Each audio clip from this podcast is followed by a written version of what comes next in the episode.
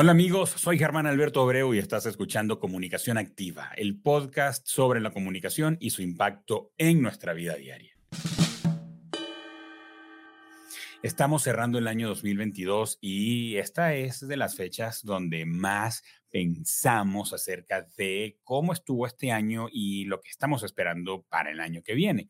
Y probablemente tú dirás que tú no eres de esas personas que le echan mucha cabeza a qué va a ocurrir el próximo año. Quizá eres de las personas eh, que no se toma demasiado tiempo para evaluar o para pensar qué ocurrió este año.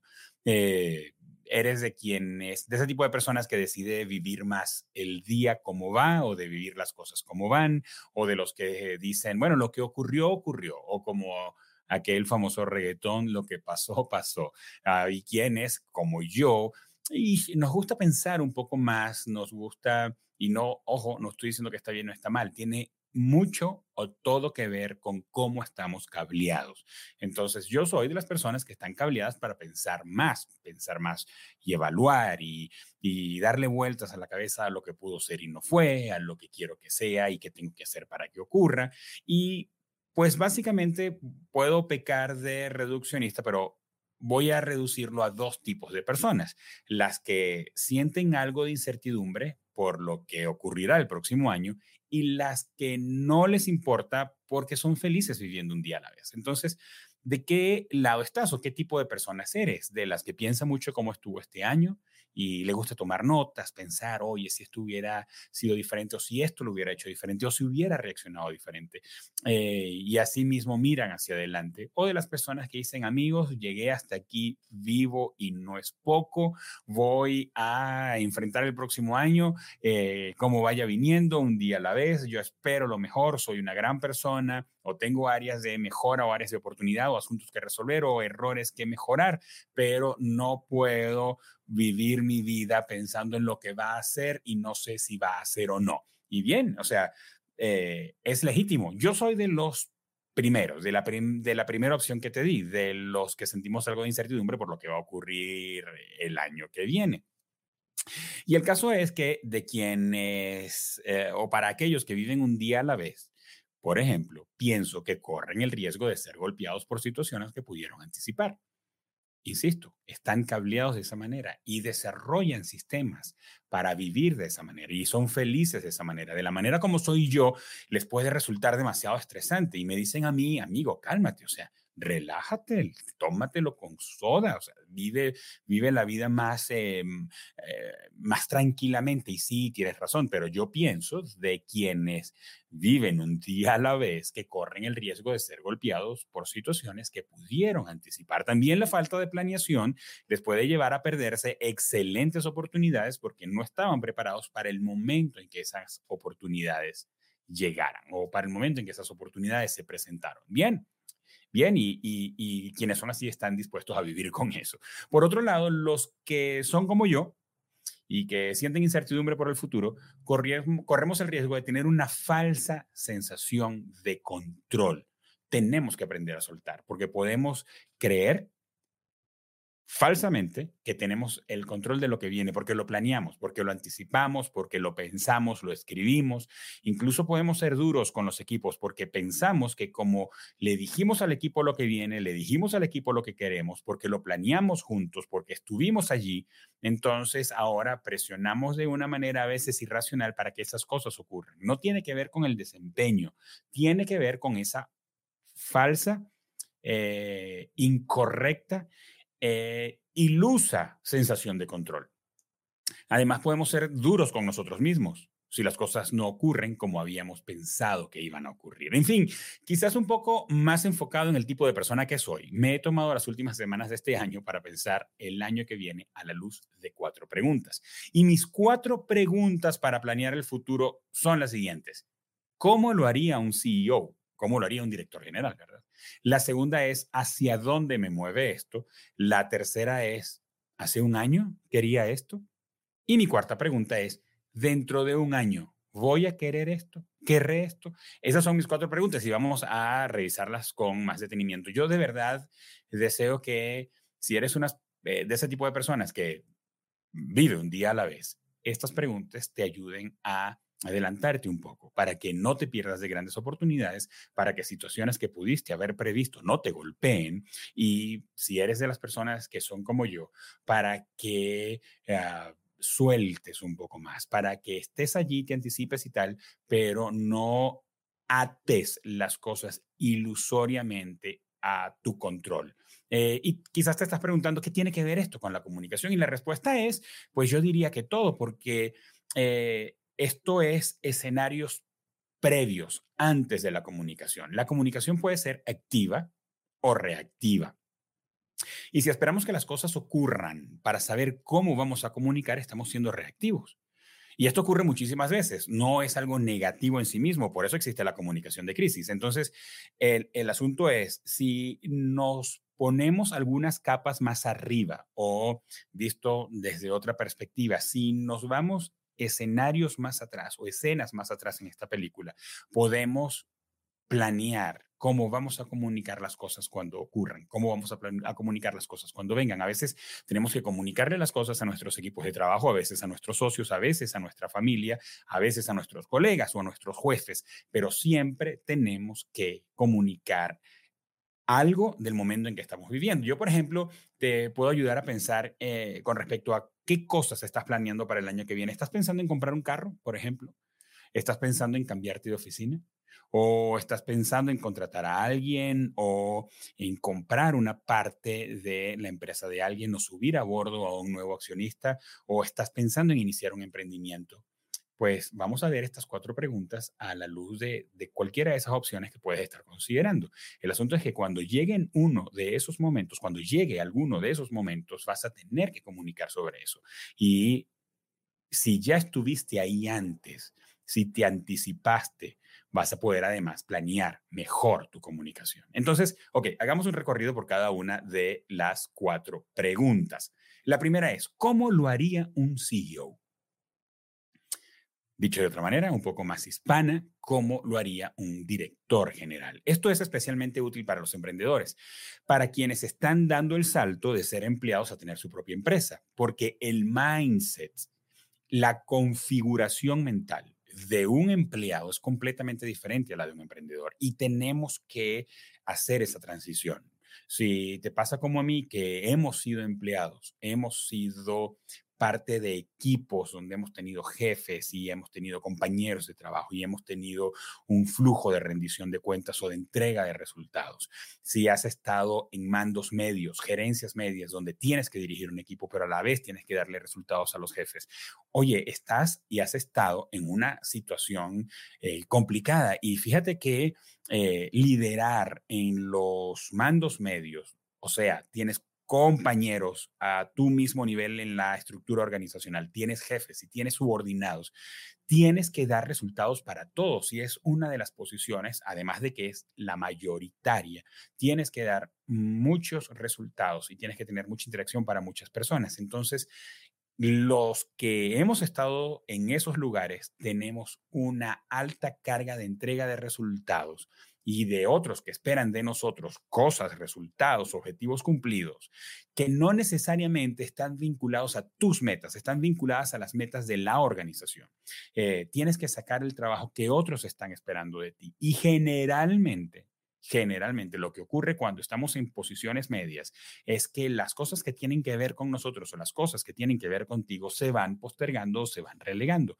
Cuando tienes Además, otra cosa que ocurre allí es que las metas o los objetivos de la organización te los imponen. O sea, tú puedes estar en la conversación decidiendo cuáles son los objetivos de la organización para el próximo año. Tú puedes estar en esa situación hoy mismo, en este mismo momento, pero forma parte de un acuerdo, forma, pero generalmente forma parte de tu aporte, pero porque otros, tus jefes, los directivos, los socios, los dueños, el board, te dice, ok, eh, estas son estas son las cosas que necesitamos lograr el año que viene. Por ejemplo, este es el presupuesto que tenemos. ¿Qué vas a hacer con este presupuesto? Por ejemplo, en el 2023 tenemos que reducir el gasto eh, en tanto, tenemos que ahorrar tanto, tenemos que producir tanto, tenemos que tener una nómina de tal tamaño. Y tú reaccionas a partir de lo que otros te están diciendo. Cuando eres un CEO, cuando eres un director general, o eres un director ejecutivo, tienes que pensarlos de otra manera. Tienes que pensar con la cabeza de que tú eres el único responsable de las decisiones que se están tomando y que además el output, el resultado de lo que va a ocurrir es estrictamente tu responsabilidad. También tienes que pensar desde la perspectiva de la gente que trabaja contigo, tu equipo, tus colaboradores, la gente que has contratado, que te rinde cuentas, están confiando en ti. La gente que te rinde cuentas están creyendo en que lo que tú dices que estás esperando para el año que viene pues va a ocurrir o que lo que tú estás anticipando para el año que viene, pues tienes la razón. Probablemente no te van a llevar la contraria. Si tú dices, amigos, tenemos que reducir el costo de la operación en un 8% porque la inflación para el año que viene se estima que va a ser de un 8% y si nosotros estamos en esta situación económica, rara, rara, tenemos que reducir la operación, el costo de la operación en este porcentaje. Pues probablemente luego de que tú lo has discutido con tu financiero, luego de que lo has discutido con tus socios, luego los que te siguen, pues creen en tu palabra y van a trabajar en función de eso. Entonces, a lo que voy es, mira estas Ah, las opciones o las decisiones que tienes que tomar el próximo año o las cosas que quieres tomar, las cosas que quieres lograr el próximo año desde la pregunta, ¿qué haría un CEO? No importa si tú eres un directivo medio, no importa si eres un emprendedor, no importa si eres un trabajador, no, no, no piensa cómo están pensando tus jefes, piensa cómo, está, cómo deberías pensar tú que dejaste de ser un empleado para emprender, cómo lo haría un CEO. Y sabes qué es de donde, eh, cuál es el lugar donde he sido más desafiado con esta pregunta, insólitamente, en la administración de mi tiempo. Y yo, a partir de allí, eh, me surgen tres posibles opciones con esta pregunta, ¿qué o cómo lo haría un CEO? Y las preguntas que me han surgido es, esto que pienso hacer, ¿Lo delegaría? ¿Esta decisión que tengo que tomar la atendería personalmente o esta acción que debo hacer o que tengo en mis manos o que llegó a mi escritorio, ¿lo atendería personalmente? O otra opción es, ¿no lo haría? ¿Lo rechazaría? Por ejemplo, pienso que eh, me llega una nueva oportunidad de ah, un cliente y yo, eh, este cliente no fui yo a buscarlo, sino llegó, me marcó, me mandó un correo, nos contactamos y me hace un planteamiento. Probablemente no se parece al tipo de clientes que yo quiero o el que estoy buscando o para el que yo ofrezco el servicio que tengo diseñado y me pregunto, ¿lo tomaré? O sea, yo me veo el próximo año trabajando con este cliente. Si yo puedo anticipar cuál es el tipo de problemas o desafíos o retos o cosas que no me van a encantar en ese sector de este cliente, ¿lo rechazaría? Y, más adelante vienen otras preguntas que te van a ayudar a responder estos dilemas. Pero, por ejemplo, ah, te llega otro grupo de tareas a tu plato y tú dices, eh, ¿cómo lo haría un CEO? ¿Lo delegaría? ¿Tengo un equipo para delegar esto? ¿O esto debo atenderlo personalmente porque tiene la importancia de que lo atienda yo personalmente y lo que se espera de mí es que lo atienda yo, porque puede ser una irresponsabilidad delegarlo.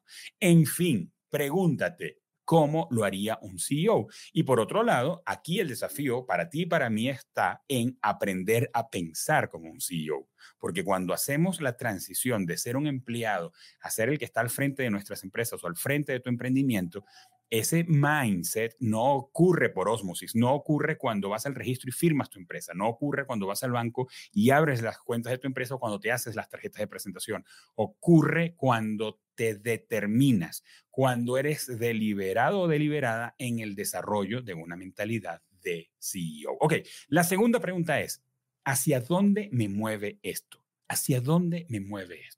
Tengo el desafío delante de mí, tengo el dinero en la cuenta, tengo la oportunidad de comprar el carro que yo siempre he querido y me pregunto, para el año que viene yo saco mis cuentas y digo, mira, yo para febrero, marzo del año que viene puedo estar comprando ese carro. Ok, ¿hacia dónde me mueve esto? ¿Hacia dónde me lleva esta decisión, este gasto, esta inversión, este desembolso financiero? Estas opciones que tengo frente a mí o esta decisión que tengo que tomar. Y yo te propongo tres preguntas adentro de esta pregunta. ¿Hacia dónde me mueve esto? ¿Me hace avanzar? ¿Esto que tengo frente a mí me hace mejorar? ¿Esto que tengo frente a mí me hace retroceder? Porque fíjate, no necesariamente cuando hablamos de retroceder estamos hablando de algo que está mal. Por ejemplo, si tú ves que estás teniendo desafíos económicos, tienes que hacer una movilización de la manera como tienes distribuidas tus inversiones o tus gastos más bien en el mes. Y tú dices, mira, tengo demasiado espacio rentado, yo creo que me voy para una oficina más pequeña. Ok, ¿hacia dónde me mueve esto? ¿Me hace retroceder? Pues probablemente la, respuesta es sí. Probablemente la respuesta es que en función de las cosas que tú quieres, para el próximo año, pues sí te va a hacer retroceder. O mira, tengo contratado tantos freelancers o tengo tan, este es el tamaño de mi nómina y probablemente voy a tener que reducir la nómina porque no me dan los números. Y si reduces la nómina, eso puede implicar que tienes menos capacidad de recibir trabajo o de atender a nuevos clientes y tienes una sensación de que eso te hace retroceder o no una sensación, es real, pero tienes que retroceder para reagruparte, para reorganizarte para poder avanzar en el futuro, pero esa decisión te va a hacer retroceder. Y no necesariamente eso está mal, el asunto es que cuando lo sabes, cuando lo sabes, lo puedes comunicar efectivamente. Hay decisiones que definitivamente nos hacen avanzar y hay decisiones que no necesariamente nos hacen eh, ni avanzar ni retroceder, pero sí mejorar. Mejorar como individuo, mejorar como colaborador, mejorar como director, como jefe de tu organización, como líder de tu equipo. Entonces, lo importante es saber hacia dónde me mueve esto y a partir de la respuesta tomar la decisión. La tercera pregunta que me estoy haciendo en el cierre del 2022 y mirando hacia el 2023 es, ¿Hace un año quería esto? Y esto es una pregunta de ubicación. Esta es una pregunta que me hace a mí mirar el mapa. Me hace mirar el mapa que tracé el año pasado, porque yo tengo escrito lo que quería para el 2022. Entonces, cuando yo reviso lo que estoy haciendo hoy al cierre del 2022, me pregunto, ¿hace un año yo quería esto? ¿O eh, esto me lo impusieron o esto es una oportunidad que llegó a mitad de año y la tomé, eh, o esto fue, mira, como dice ese pensamiento un poco filosófico de que jugamos las cartas que nos tocan y tenemos, el asunto no es de a quién le salen las mejores cartas, sino de quién es el mejor jugador. Esto fue una carta que me tocó, pienso en situaciones que tienen que ver con la salud, con con imprevistos, eh, con situaciones de los mercados, con situaciones financieras, eh, con asuntos externos que no están en tu control y hoy te ves que estás en un momento de reacción o estás en un proceso de reacomodo y tú dices, ok, yo el año pasado ¿Quería esto? No, pues la respuesta puede ser no. Pero ahora viene la cuarta pregunta y ahí lo vamos a ver, pero saberlo te ayuda a mirar hacia adelante y a tomar decisiones. Cuando te ves cosas que tú dices, pues yo no quería hacer esto y fue una decisión que tú tomaste en el transcurso del año, pues pregúntate con total honestidad y transparencia, entonces, ¿por qué lo estoy haciendo? ¿Es que esto es algo que yo planeé y sencillamente se ha cumplido y lo celebro? ¿O esto es algo que fue una decisión que tomé un poco eh, intestinamente y ahora estoy viviendo las consecuencias buenas o malas? Hace un año yo quería esto, quería estar en este lugar, quería estar en esta oficina, quería tener este equipo de colaboradores, quería tener estas relaciones con este cliente, porque amigos, cuando ah, nos hacemos esta pregunta, podemos conseguirnos con que tenemos más cosas que celebrar y que agradecer de las que vemos rápidamente, de las que conseguimos en la superficie te puedes conseguir con que ha sido un mejor año de lo que esperabas. Puedes conseguirte con que estás viviendo lo que en algún momento soñaste. Y puedes conseguirte con que hay cosas que te están deteniendo porque sencillamente llegaron a tus manos, no pudiste decir que no, no pude decir que no y hoy día son un peso que te hace más lento o son un freno que te está deteniendo. Esta pregunta requiere mucha honestidad y mucha transparencia de nuestra parte.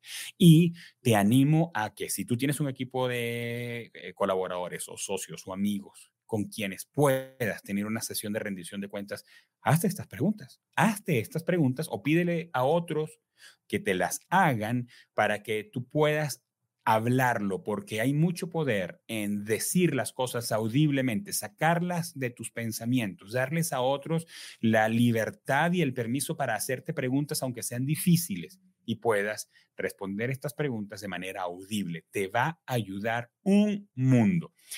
La cuarta pregunta es, y con esta cerramos, las cuatro preguntas que me estoy haciendo para cerrar el 2022 y enfrentar el 2023. Dentro de un año, ¿Querré esto? La pregunta tres fue, hace un año lo quería, ahora la pregunta es, dentro de un año lo voy a querer porque esta es la misma pregunta tres, pero proyectada. Si la respuesta es no, entonces, ¿qué estoy haciendo para cambiar?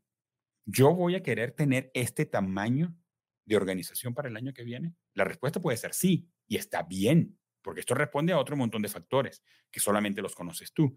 La respuesta puede ser no, definitivamente no. ¿Y qué estoy haciendo hoy? Ok, voy a mi planeación del 2023. Yo no veo en mi planeación del 2023 nada para cambiar la situación en la que estoy hoy, para tener un tamaño diferente para modificar la situación? Si la respuesta es sí, dentro de un año querré esto y la respuesta es sí, entonces, ok, genial, ¿qué debo hacer para mejorar? ¿Qué debo hacer para potenciar o para escalar?